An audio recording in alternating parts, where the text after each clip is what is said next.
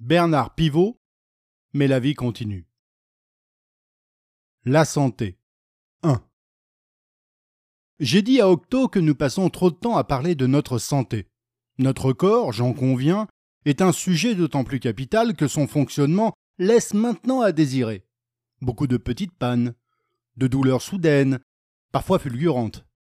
Il faut bien confronter notre apprentissage de la vieillesse, comparer le déclin de nos carcasses et de ce qu'elles renferment.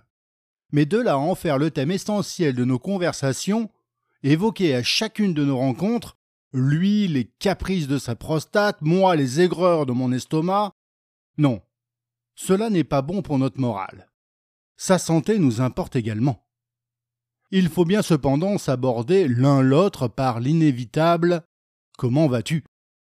À 80 ans, Comment vas-tu n'est plus une formule de politesse, c'est une question médicale. On n'y répond plus avec désinvolture par Ça va, et toi? On profite de l'aubaine pour détailler à l'interlocuteur imprudent les dernières défaillances du corps et se plaindre des agressions de l'âge. Avant de conclure, à part ça, ça va. Et toi? Les bilans de santé sont d'autant plus longs que sont anciennes l'amitié et les connivences.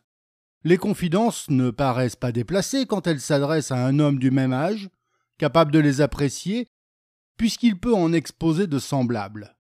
On est entre connaisseurs.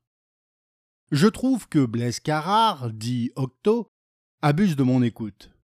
Passe encore si, un jour, il m'annonçait un calcul biliaire, le lendemain un zona, le jour d'après des acouphènes. Mais c'est toujours de sa satanée prostate qu'il nous faut ressasser les méfaits.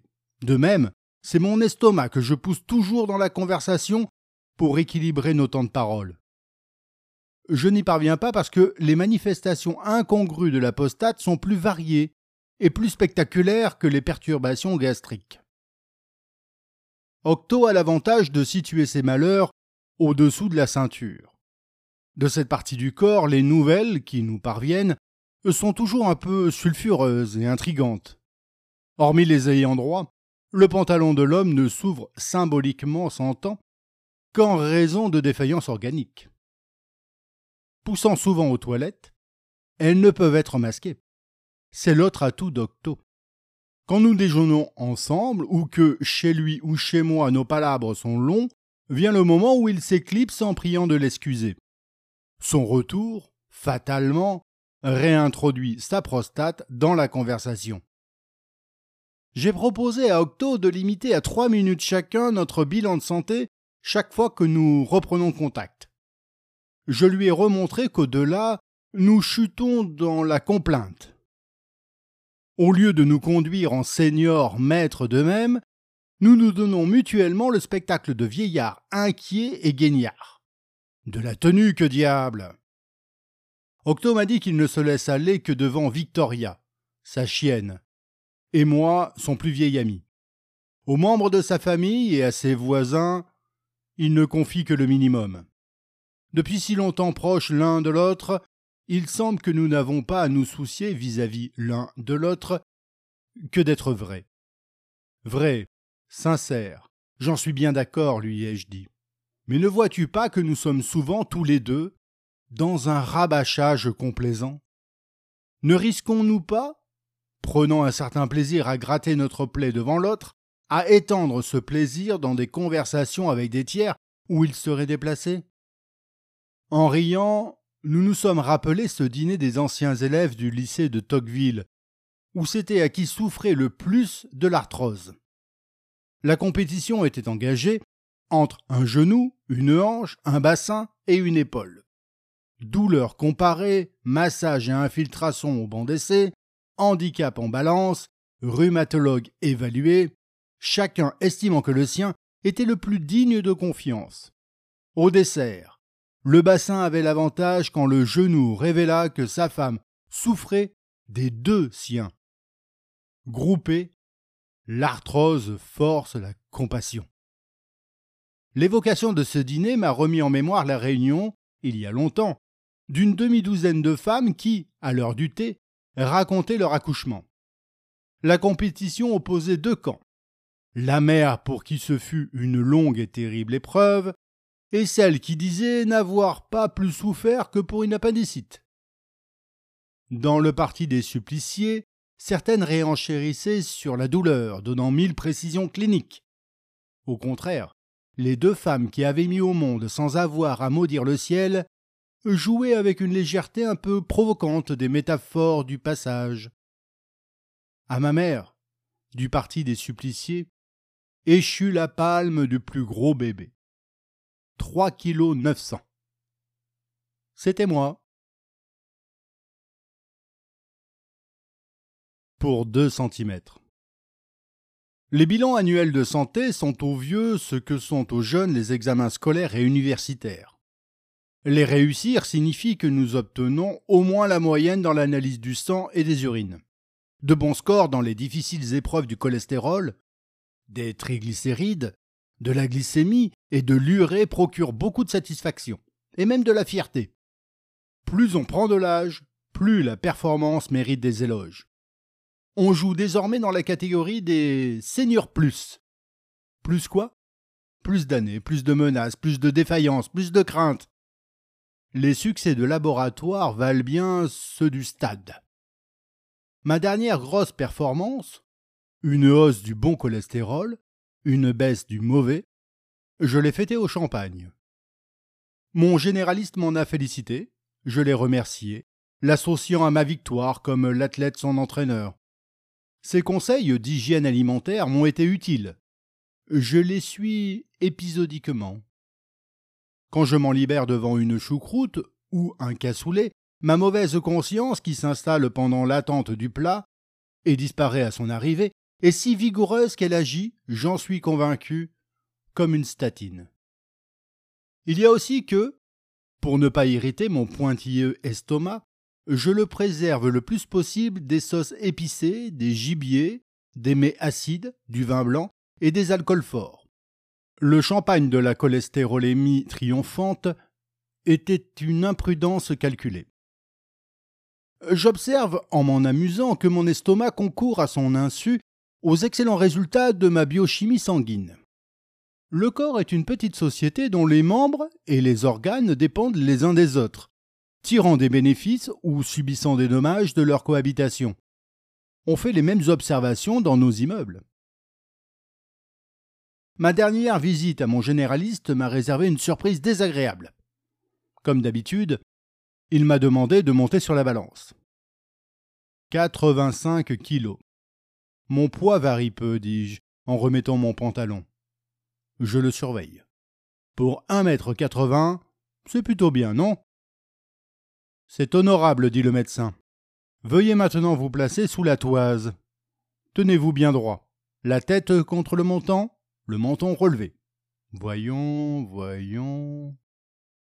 Un mètre soixante-dix-huit. Non, un quatre-vingts. Un soixante-dix-huit. Vous vous êtes tassé, mon cher monsieur. C'est normal. En vieillissant, le corps s'affaisse et perd quelques centimètres. Rien de grave. Deux centimètres en moins, c'est pas le bout du monde. Mais si, fichu docteur, c'est le bout du monde. J'ai toujours été fier de mon mètre 80. Quand on me demande combien je mesure ou quand la conversation roule sur les questions de taille, j'avance mon mètre 80 avec autorité, d'un ton viril. Pour moi, les grands, c'est à partir de 180 cm. Les petits en dessous. Je suis juste à la frontière, du bon côté. Avec deux centimètres en moins, je bascule du côté des petits. Comme Octo. Il doit bien faire son mètre soixante-dix. Moins peut-être. Il a dû se tasser lui aussi. Il faudra que je lui demande. Il y a plus de soixante ans, au conseil de révision, j'étais évidemment passé sous la toise, à poil, bien droit. Un mètre soixante-dix-neuf, a dit le médecin militaire du camp. Lui, des petits. Non, 1,80 ai-je protesté. Exactement 1m79 cm et 5 mm, j'arrondis au-dessous. Pourquoi pas au-dessus? Vous ne grandirez plus. Au contraire, plus tard. S'il vous plaît, docteur, j'aimerais mieux 1m80. Il me regarda avec consternation. À l'armée, il n'y a pas d'aimer mieux. C'est comme ça, et ça n'est pas autrement. Vous imaginez une armée avec des préférences, des options, des choix Mon livret militaire, avec ma taille de 1,79, je l'ai rangé avec colère au fond d'un tiroir.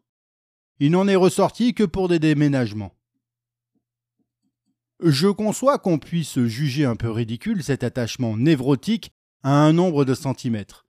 Mais c'est une fierté bien modeste qui, hormis deux médecins et quelques intimes, n'est connue que de moi.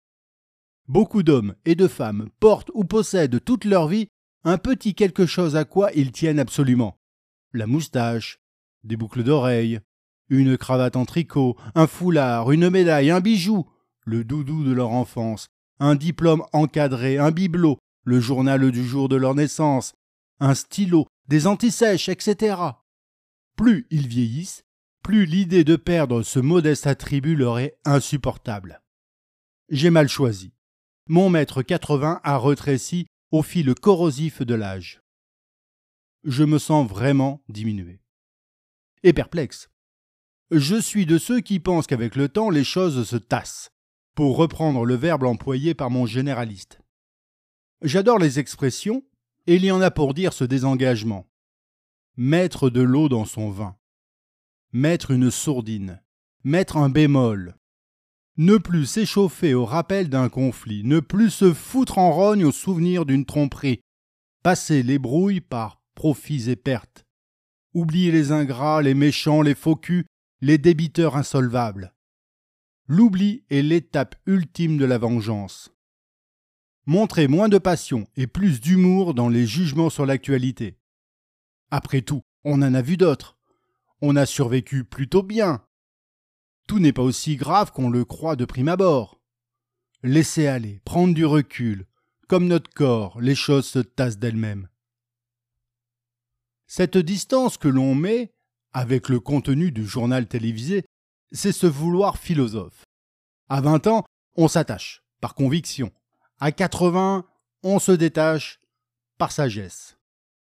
Attention, ne pas sombrer pour autant dans l'indifférence ou se réfugier dans le retrait. Au contraire, toujours manifester de la curiosité pour la marche du monde, être attentif aux nouveautés comme aux anniversaires.